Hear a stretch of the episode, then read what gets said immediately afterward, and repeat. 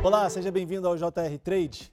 O Brasil possui hoje mais de 500 mil influenciadores digitais. É um mercado que não para de crescer e movimenta bilhões de dólares ao ano.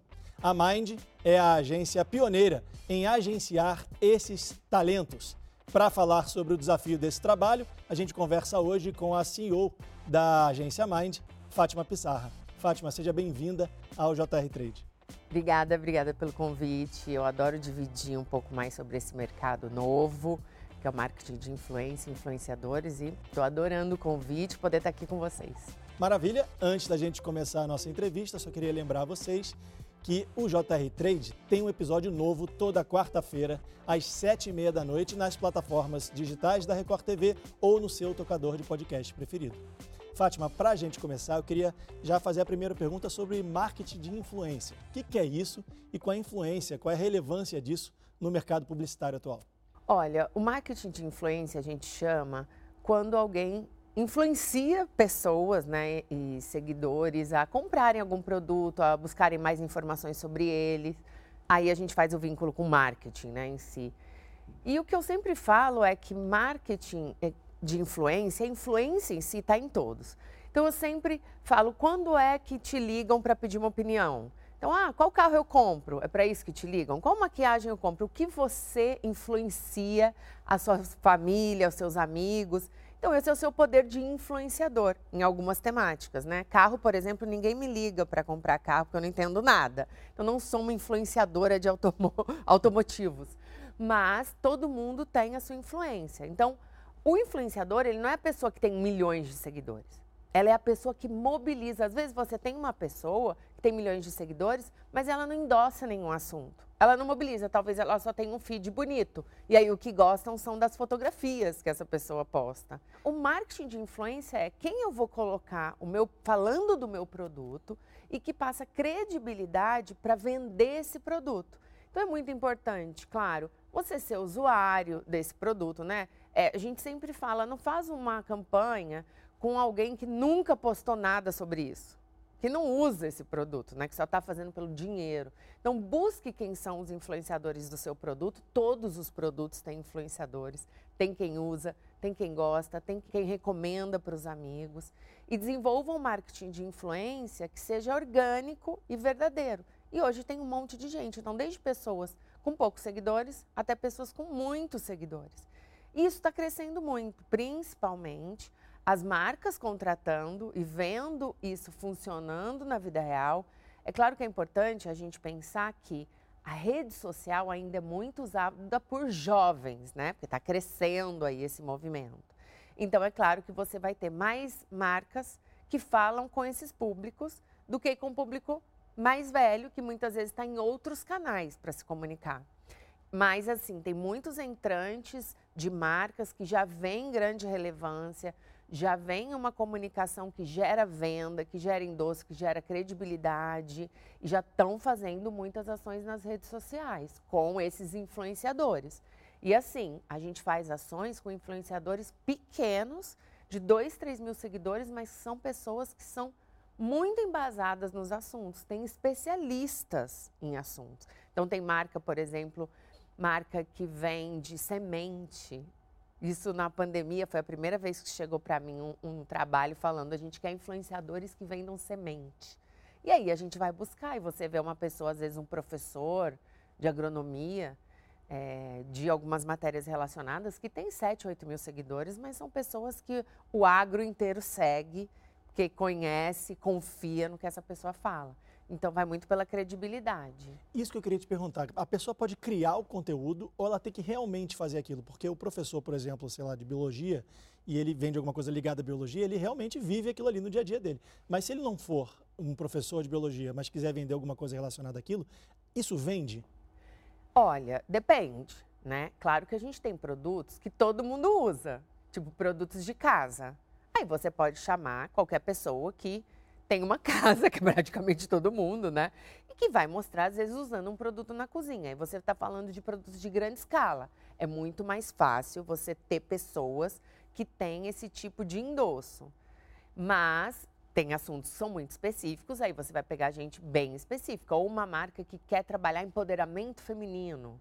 Então, ela pode ser uma marca de produtos de casa, mas ela tem um viés de empoderamento feminino. E você tem que achar influenciadores que falam sobre casa, ou que tem família, ou que tem aquele dia a dia que aparece mais a casa, junto com a característica de empoderamento feminino, que tenha um discurso sobre isso, que tem um trabalho em cima disso. Então a gente vai trabalhando esse xadrez aí para que a marca consiga traduzir na pessoa que ela está contratando o que ela quer mostrar como atributo de marca. Né? Então, o que ela está usando na propaganda dela de televisão, a gente tenta mostrar na rede social da mesma forma, espelhar esse conceito que ela quer passar. Então, não necessariamente essa pessoa precisa ser uma especialista naquele assunto. Não. Ela tem que saber falar não. sobre isso. É, dependendo, ela não é uma especialista. Mas ela usa, né? Então, por exemplo, maquiagem. Normalmente, muitas mulheres usam maquiagem. Então, você pode achar especialistas, mas você pode também contratar pessoas que estão sempre bonitas, maquiadas, mas que elas não passam o dia inteiro fazendo post de maquiagem. Pode ser uma pessoa de moda, pode ser uma dona de casa. Então, tudo depende do que a marca quer falar, né? Com quem que a marca quer falar. Se é muito especialista, aí a gente vai para especialistas. Se é mais geral, mulheres normais que, que usam o produto, aí vai para mais geral. Claro, você tem esses grandes produtos que falam com todo mundo, tipo varejo mesmo, né? O varejo hoje pode falar com todo mundo, porque vende tudo, né, dentro dos, dos varejistas. Então, você pode ter vários tipos de perfis. E aí, semente, aí já é mais, bem mais específico. E você tem os influenciadores que não são é, de um assunto específico, tipo um comediante que tem milhões de seguidores e fala de assuntos diversos. Esse vende também, por conta da quantidade de seguidores, as pessoas gostam dele e querem comprar o que ele está vendendo, ou é, as pessoas não compram dele porque ele não, é, não conhece daquilo, fala de tudo, acaba não falando de nada? Não, eu acho que todo mundo vende. É, como eu te falei, as marcas que trabalham assuntos mais diversos acabam escolhendo seus influenciadores, as outras marcas mais específicas são outros, mas muitas vezes a gente faz esse viés, como eu falei, de contratar uma pessoa que se maqueia, mas tem empoderamento feminino. Muitas vezes é humor. Então, ah, eu quero falar de produtos de limpeza com uma forma de humor. Então, a propaganda na televisão é com humorista. Né? O, os canais que ele está trabalhando têm o viés de humor. E aí a gente coloca os humoristas fazendo aquele papel e brincando de fazer aquela sketch. E o que está crescendo muito humor nas redes, né? Tem muito agora a moda que é o POV, né? Que é como as pessoas agem em situações e mostram isso nas redes. Então, os humoristas usam muito isso. Então, muitas vezes você vai mostrar ali aquela marca, tipo assim, ah, indo com meu pai escolher um carro. É, na verdade, é uma sketch de humor da pessoa mesmo fingindo que é o pai, fingindo que é a filha, Sim. que vai explicar sobre o carro. E aí, é importante você ver a audiência desse influenciador, com quem a marca está falando, para ver se vai ter conversão, né? Você participou do JR Trade em 2021. De lá para cá, essa profissão, digamos assim, de influenciadores digitais, cresceu? A, a coisa se tornou mais profissional? Olha, na pandemia, acabamos que tivemos que ficar dentro de casa, infelizmente. E aí, muita gente que não tinha essa vivência no digital começou a ter, porque era a única vivência que a gente conseguia ter, né? E falar com as pessoas e tudo mais. Então, cresceu muito a parte de influenciadores.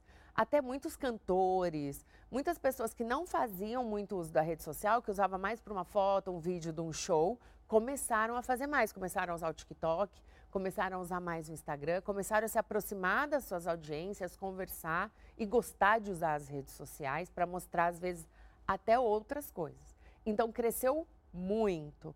Mas a boa notícia é que ainda pode crescer muito mais, porque está vindo cada vez mais marcas novas que não anunciam né, e não trabalham muito as redes ainda, porque a gente tem um problema de acesso celular no Brasil, que ainda é muito limitado, né? Por uma questão de impostos e aí tudo mais.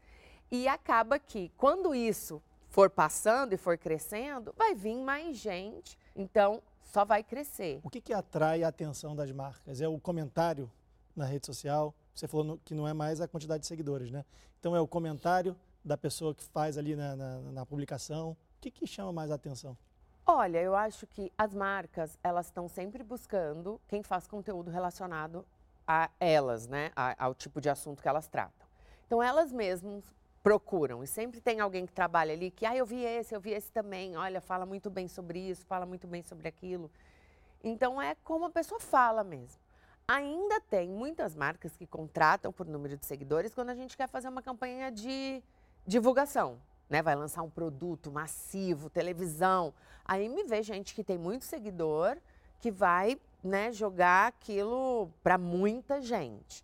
Mas nesse sentido, depende sempre do objetivo.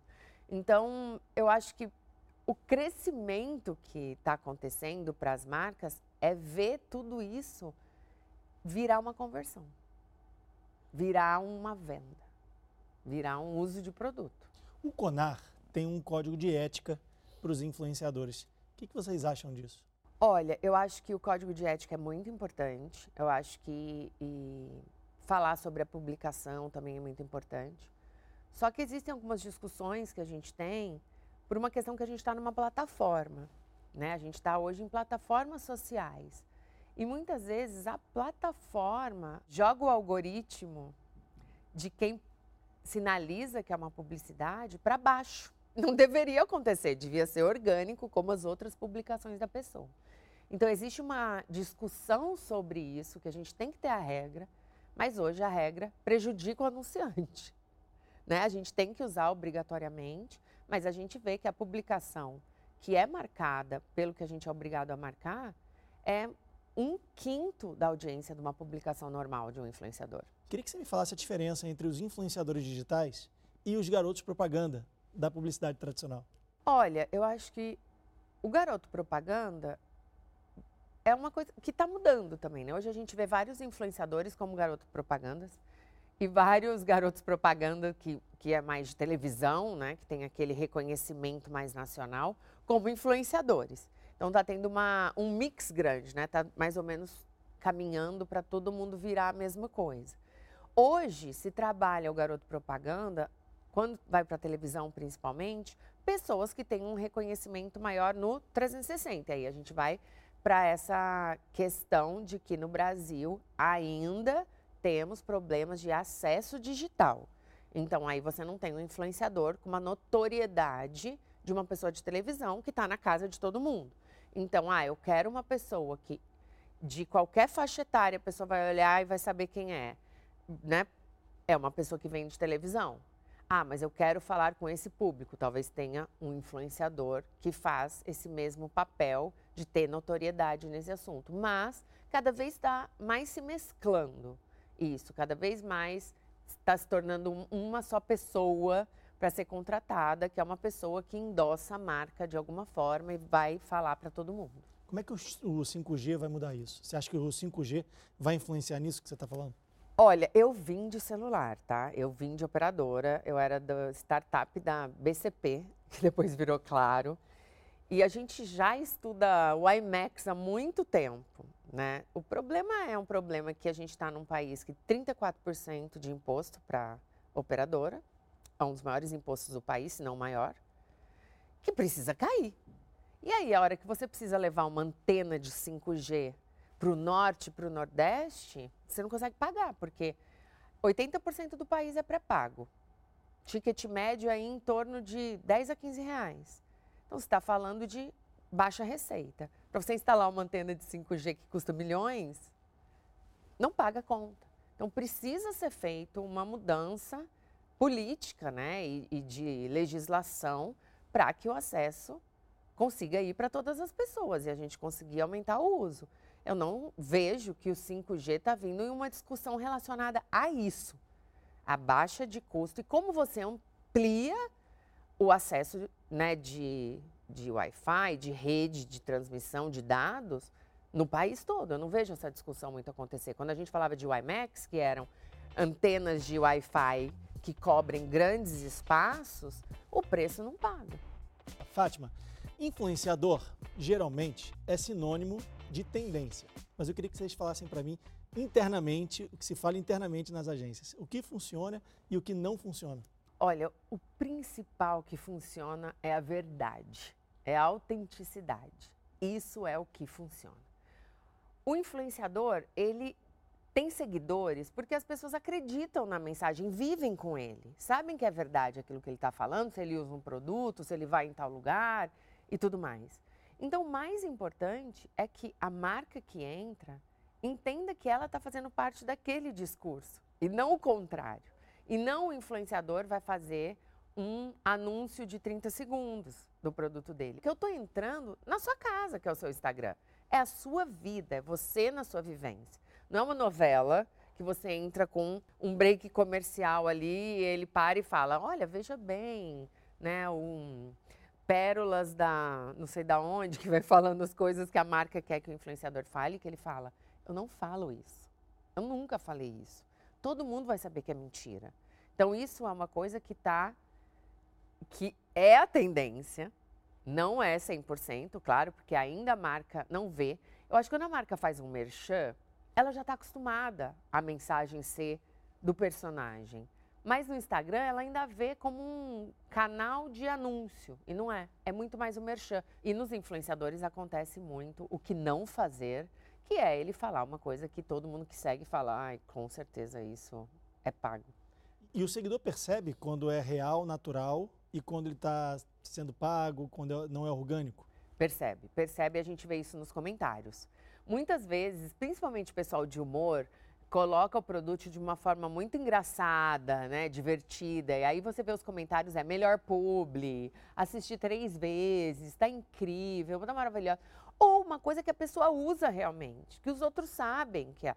Tipo, ah, eu tomo vinho. Eu sempre posso tomando vinho. Aí eu dou uma dica de vinho. É real. Agora, não, nunca tomei vinho na vida, nem bebo. A marca quer porque quer contratar aquela pessoa porque é bonita. Eu posso, a pessoa fala, já sabe que não é verdade. Queria saber isso no início, porque a gente falou no início do programa que a Mind é pioneira em agenciar os influenciadores digitais. Como é que vocês enxergaram essa oportunidade no início? Olha, a gente já trabalhava com muitos cantores, muitos artistas. Esse é o ponto principal que eles falavam desde o início, que é eu tenho os seguidores. Eu falo com as pessoas todo dia. Então eu preciso que a marca entenda que eu vou fazer o comercial dela.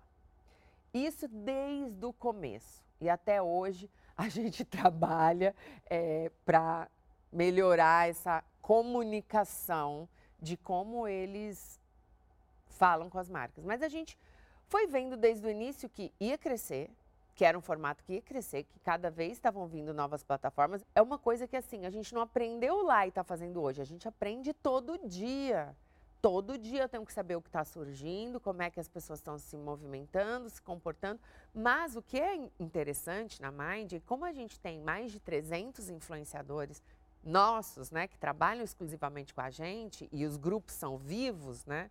com eles no WhatsApp, eles mesmos vão falando que tá, para onde está indo. E como é que a inteligência artificial pode ser usada nisso? Olha, e lendo o que está virando tendência. Eu acho que a inteligência artificial hoje acontece muito isso, identificando no algoritmo o que está virando tendência. Claro que se você tem uma vivência muito grande na rede social, você já vê que está indo por esse caminho. Mas acho que a inteligência artificial consegue ler. E quando a gente faz, às vezes, análises de redes sociais de pessoas que têm bastante seguidor, você vê a similaridade de uma na outra. Então, acho que a inteligência artificial vai ajudar mais e mais nesse, numa facilidade maior desse reconhecimento de tá, para onde está andando. Quais são as empresas, os patrocinadores, as agências que investem mais nesse tipo de mercado? Porque uma empresa muito grande, que tenha muito dinheiro, investe muito em televisão, porque pega muita gente. Mas a empresa pequena não tem dinheiro para investir na televisão, que às vezes é muito caro e ela segue para a rede social. Isso acontece muito? Quais são as empresas que fazem isso? São as pequenas empresas? Olha, eu acho que os dois. Porque você tem a, a, empresa grande que investe muito em televisão, mas que ela também precisa falar com, essa, com esse público, que é essa audiência, que está muitas vezes mais no digital. Então, ela precisa amplificar. E cada vez mais a gente está construindo com a televisão formatos de continuidade né? De tipo, começa no, na rede social, vai para a televisão, volta para a rede social. Então, como a gente unifica essa conversa? E as marcas digitais, é claro que iniciam na rede social. Mas hoje você já vê muitas, né, é, techs que a gente chama, indo para a televisão. Você, além de ser CEO da Mind, é CEO também agora da Billboard, né, Brasil. A primeira edição da revista vai ser lançada, da revista impressa, vai ser lançada em setembro. Isso. Qual é a expectativa? Ai, a gente está muito feliz. A primeira edição vai ser lançada, uma edição especial do The Town, da, do festival. A gente quer muito trabalhar a revista impressa como um artigo de colecionador. Então a gente quer, a gente solta depois para todo mundo que foi no evento querer ter a revista. Depois a gente vem aí com uma edição em homenagem a Marília Mendonça, junto com um prêmio da, da música sertaneja da Marília Mendonça que a gente está fazendo junto com a dona Ruth, com a família. A gente está fazendo a parte de produção desse prêmio. E aí a gente vai ter a Billboard especial da Marília também aí com entrevistas, com fotos, com arquivo. A gente quer que a revista impressa seja colecionável, que você deixe ali na sua mesa, que fale sobre um assunto que você tem envolvimento, tem interesse. E aí trabalha as redes sociais com as notícias em tempo real, show e tudo que está acontecendo de música no Brasil. A gente está muito feliz em trazer a revista, porque eu vim de música, eu era CEO da Vevo no Brasil, e aí ela teve a operação absorvida pelo YouTube. E a gente teve esse gap aí de pandemia, mas sempre pensando em trazer outra marca de música, que o país é um país de música, né, de entretenimento. E as marcas acabaram focando em outros assuntos. Então a gente já viu que era importante. Aproveitando que você está falando de música e entretenimento, a Preta Gil é sócia da agência, né? Ela deu um exemplo maravilhoso aí, enfrentando um tratamento sério de saúde. Como é que é ter esse exemplo dentro da agência? Olha, a Preta, ela participa demais. Desde o primeiro dia que eu chamei ela para ser sócia da Mind, que ela é muito ativa aí nesse dia a dia. E mesmo ela enfrentando esse problema, não para, nem um minuto.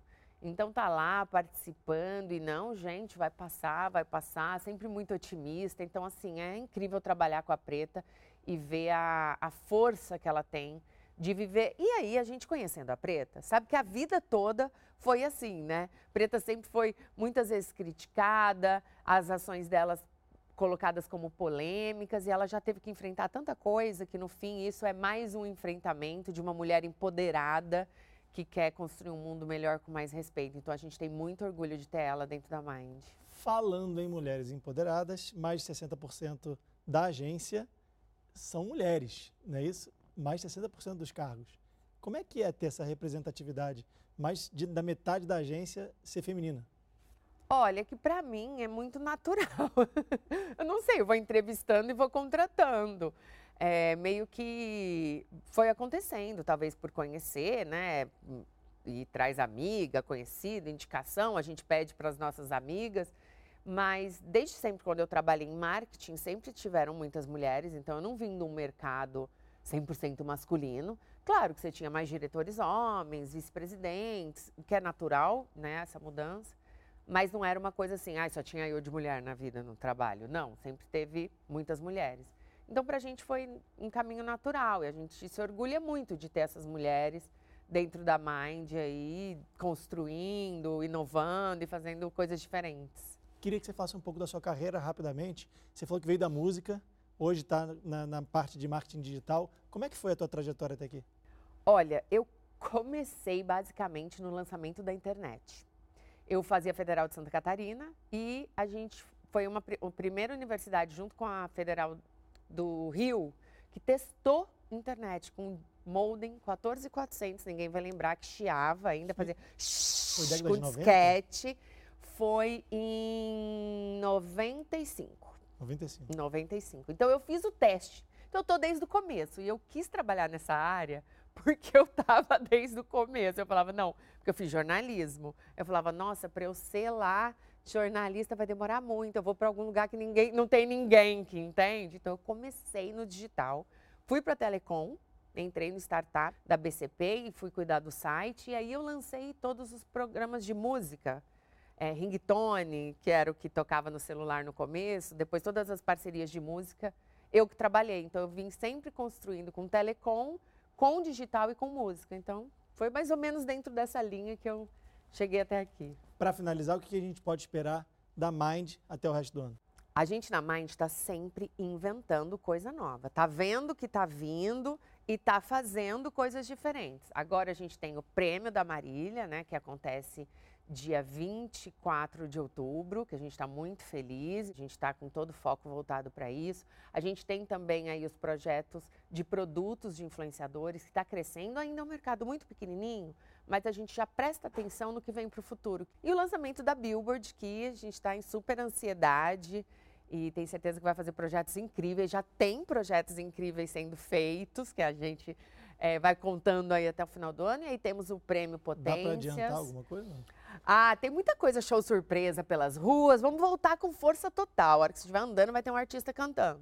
A gente tem o prêmio Potências também, que é para homenagear né, pessoas pretas em todas as áreas. E também dentro da Mind, hoje, 50% dos colaboradores são pretos. Isso desde 2017. Ah, então a gente trabalha muito nessa área, né? atua muito em relação a isso, essa questão de raça e gênero. E o prêmio das mulheres da música também, que a gente provavelmente vai unificar com o prêmio da Billboard de mulher também. E aí acontece em dezembro. Então ó, tem muita coisa vindo. Legal, infelizmente nosso tempo chegou ao fim. Quero agradecer a tua participação aqui no JR Trade. Fátima Pissarra, CEO da agência MAD, muito obrigado. Obrigada a vocês pelo convite e sempre que precisarem, a gente vem aqui contar as novidades. Muito obrigado pela participação. Obrigada. O JR Trade é o nosso espaço para falar sobre comunicação, publicidade e marketing das marcas. Não se esqueça que toda quarta-feira, às sete e meia da noite, tem um episódio novo do JR Trade nas plataformas digitais da Record TV ou no seu tocador de podcast preferido. Muito obrigado pela sua audiência e a gente se vê. Tchau!